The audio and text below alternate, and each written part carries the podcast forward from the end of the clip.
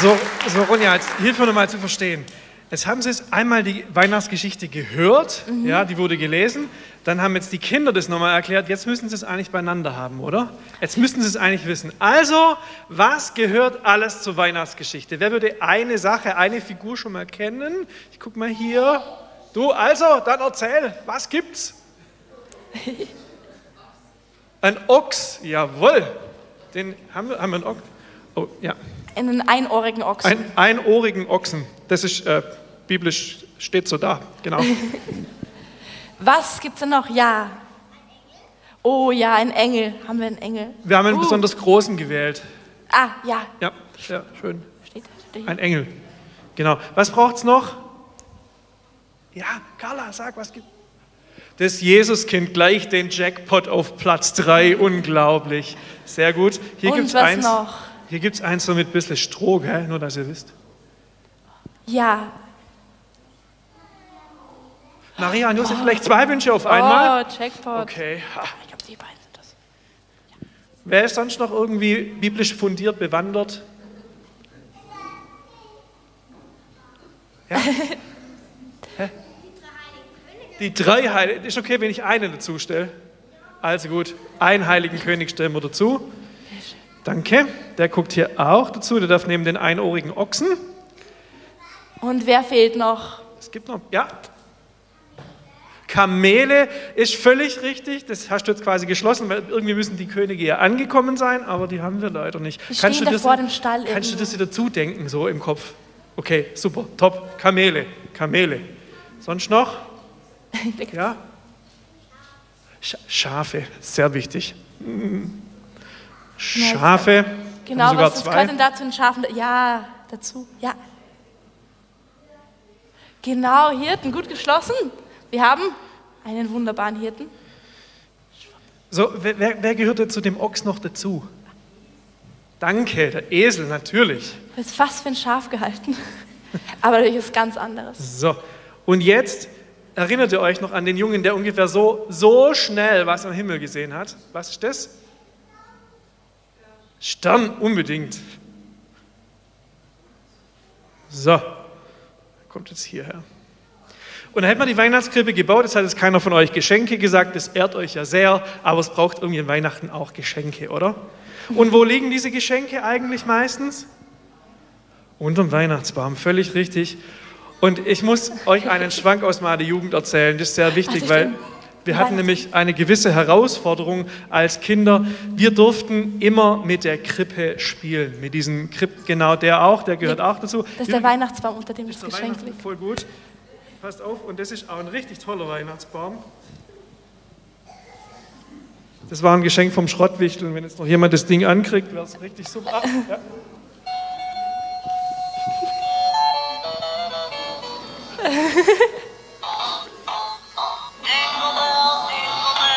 Genau, so, jetzt wissen Sie auch, Wunderbar. warum Schrottwichtel. Genau. Und der Weihnachtsbaum sind die Geschenke.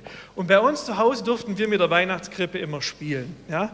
Das war unsere Weihnachtstradition. Und ich habe gehört, in Österreich gibt es auch eine Weihnachtstradition, Ronja, weil ihr wisst vielleicht, die Ronja ist aus Österreich. Ronja, was gibt es denn da für eine Weihnachtstradition in Österreich? Oh, also wer mir jetzt vorhin beim, beim Mikrofontesten gut zugehört hat, da gibt es den Weihnachtsjodler. Genau. Jetzt hat Michael gesagt, ich soll den vorjodeln. Unbedingt. Oh, nee, nee, nee, nein, ich kann das nicht. Nein, nein, das geht irgendwie so, nein, oha. Kurz, einfach so, weil die ganzen Österreicher, die jetzt zugucken, halt. Irgendwie so, das ist also ganz schief, der letzte, der letzte Ton war ganz Sehr schief. schön, voll gut. Genau. Ja. Hey, aber wenn ihr ihn wirklich mal hören wollt, besucht einen österreichischen Gottesdienst. Einfach mal über Weihnachten nach Österreich. Hat was. Immer schön, un unbedingt. Wir haben mit diesen Krippenfiguren gespielt und wir haben gespielt mit dem einohrigen Ochsen und haben da richtig schön unsere Playmo-Figuren kamen auch dazu. Wir haben das einfach so ein bisschen integriert. Das war jetzt nicht ganz biblisch, aber es war schön. Ähm, dann sind da noch irgendwelche Autos da durchgefahren, so Matchbox-Autos. Und dann, dann kam der Heiligabend.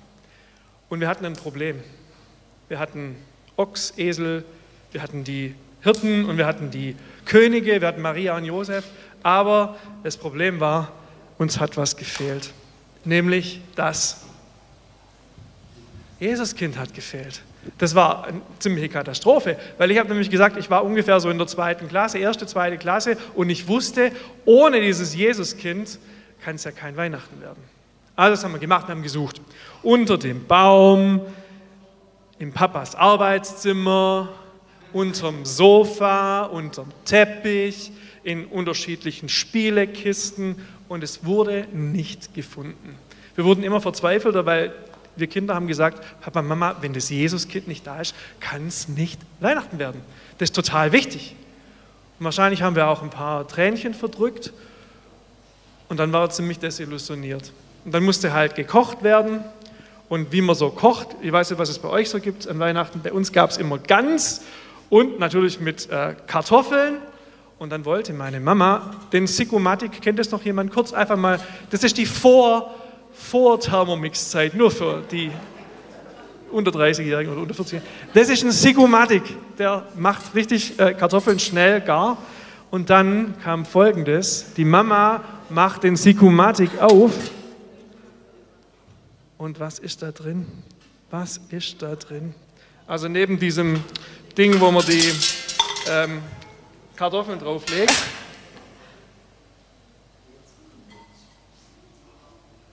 Das Jesuskind. Absolut. Das Jesuskind im Sikumatik und das Weihnachten war gerettet. Ich zeige es euch gleich. Guck mal, so sieht es aus. Ein sehr frommes Jesuskind. Das hat schon gebetet, schon in der Krippe.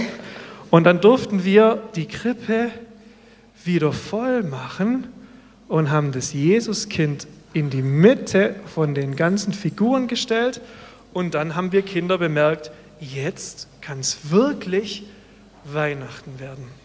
Aber Ronja, sag mal, ist das Jesuskind wirklich so wichtig?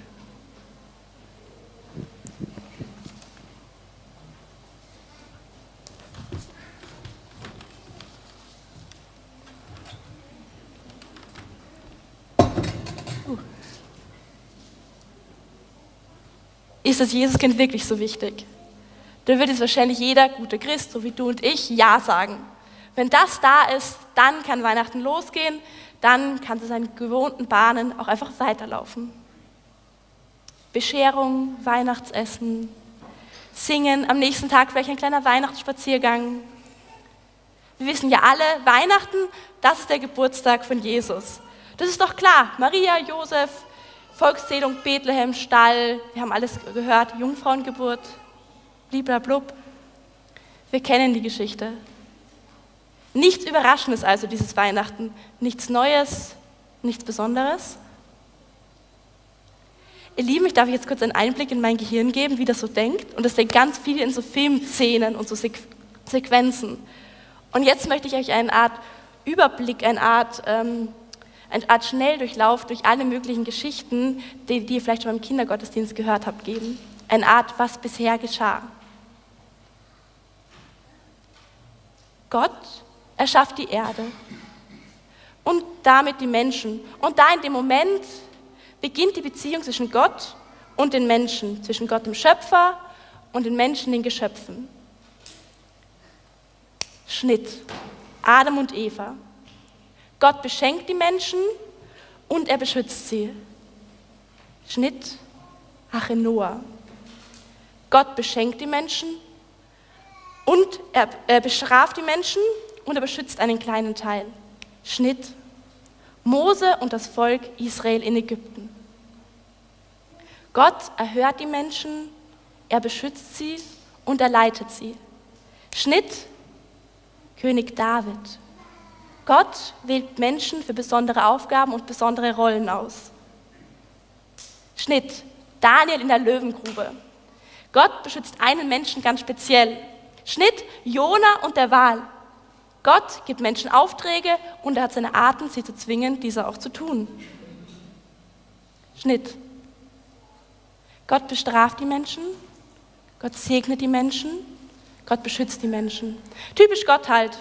Gott, der die Geschicke dieser Welt leitet, Gott der Marionettenspieler, Gott der Regisseur, Gott der Allmächtige. Gott wird Mensch. Gott wird ein Baby ein Baby mit einem Namen, dem Namen Jesus. Es bestraft nicht, es segnet nicht, es beschützt nicht. Zumindest im Moment noch nicht. In einem schlechten Film wäre das jetzt ein Charakterbruch. etwas Unstimmiges, etwas, was keinen Sinn macht. Aber ich glaube, dass es ein guter Film ist, offensichtlich. Dann ist es ein wirklich krasser Plot-Twist. Ein Plot-Twist, das ist eine Handlungswende in einer Geschichte. Das ist, die sieht man oft nicht kommen, das ist Unerwartetes. Ein Plot-Twist kann die Geschichte zum Guten und zum Schlechten wenden.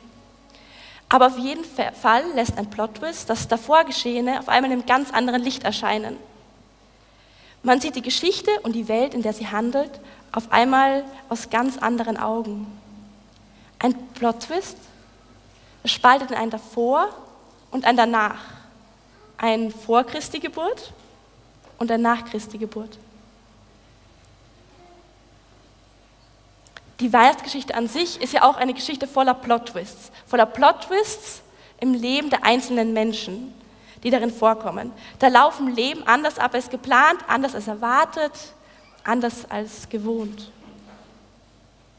Maria, jüdische Frau, verlobt mit Josef, führt ein sittliches Leben, erwartet ihn zu heiraten, dann einige Kinder zu kriegen, diese aufzuziehen, alt zu werden, eine typische junge jüdische Frau um das Jahr Null herum halt. Schnitt, ein Engel erscheint ihr. Sei gegrüßt, Maria. Der Herr ist mit dir. Er hat dich zu Großem ausersehen. Und er erzählt ihr, dass sie einen besonderen Sohn gebären wird. Schnitt zu Maria. Wie soll denn das gehen, da ich von keinem Mann weiß? Schnitt zum Engel. Er erzählt von der Kraft des Heiligen Geistes und von einer Verwandten Marias, die, obwohl sie als alt und unfruchtbar galt, ein Kind erwartet. Er sagt, für Gott ist nichts unmöglich. Schnitt Maria. Siehe, ich bin des Herrn Magd, mir geschehe, wie du gesagt hast. Wir wissen alle, wie es dann weitergeht. Aber in dem Moment, wo Maria Gott alles hingibt, ihm vor die Füße legt, in dem Moment passiert der Plot-Twist. In dem Moment, mit dieser Entscheidung, ändert sich ihr Leben und damit auch unser Leben total grundlegend. Wir müssen unseren eigenen Plot-Twist nicht selber schaffen, können wir auch gar nicht. Nicht wir, sondern, sondern Gott ist der Gott der Plot-Twists. Und ja, er möchte diese Welt und unser Leben zum Guten wenden, auch weil es unmöglich scheint. Gott ist nichts unmöglich. Und jetzt, wenn du jetzt was in deinem Leben hast, wo du denkst, ah, es könnte sich ändern, wo du dringend einen Plot-Twist brauchst, eine grundlegende Veränderung also, dann ermutige dich das, so wie Maria, vor Gottes Füße zu legen, ihm total hinzugeben, voll hinzuhalten. Und wenn du möchtest, kannst du dazu dann auch gerne rechts hinten zu Michel und Ruth gehen, zu Michel oder Ruth, und die werden dann auch gerne mit dir beten. Jetzt einfach im Laufe des nächsten Gottesdienstes, des nächsten Lieds vielleicht. Ich darf jetzt für uns alle gemeinsam noch einmal beten. Ihr dürft dazu gerne aufstehen.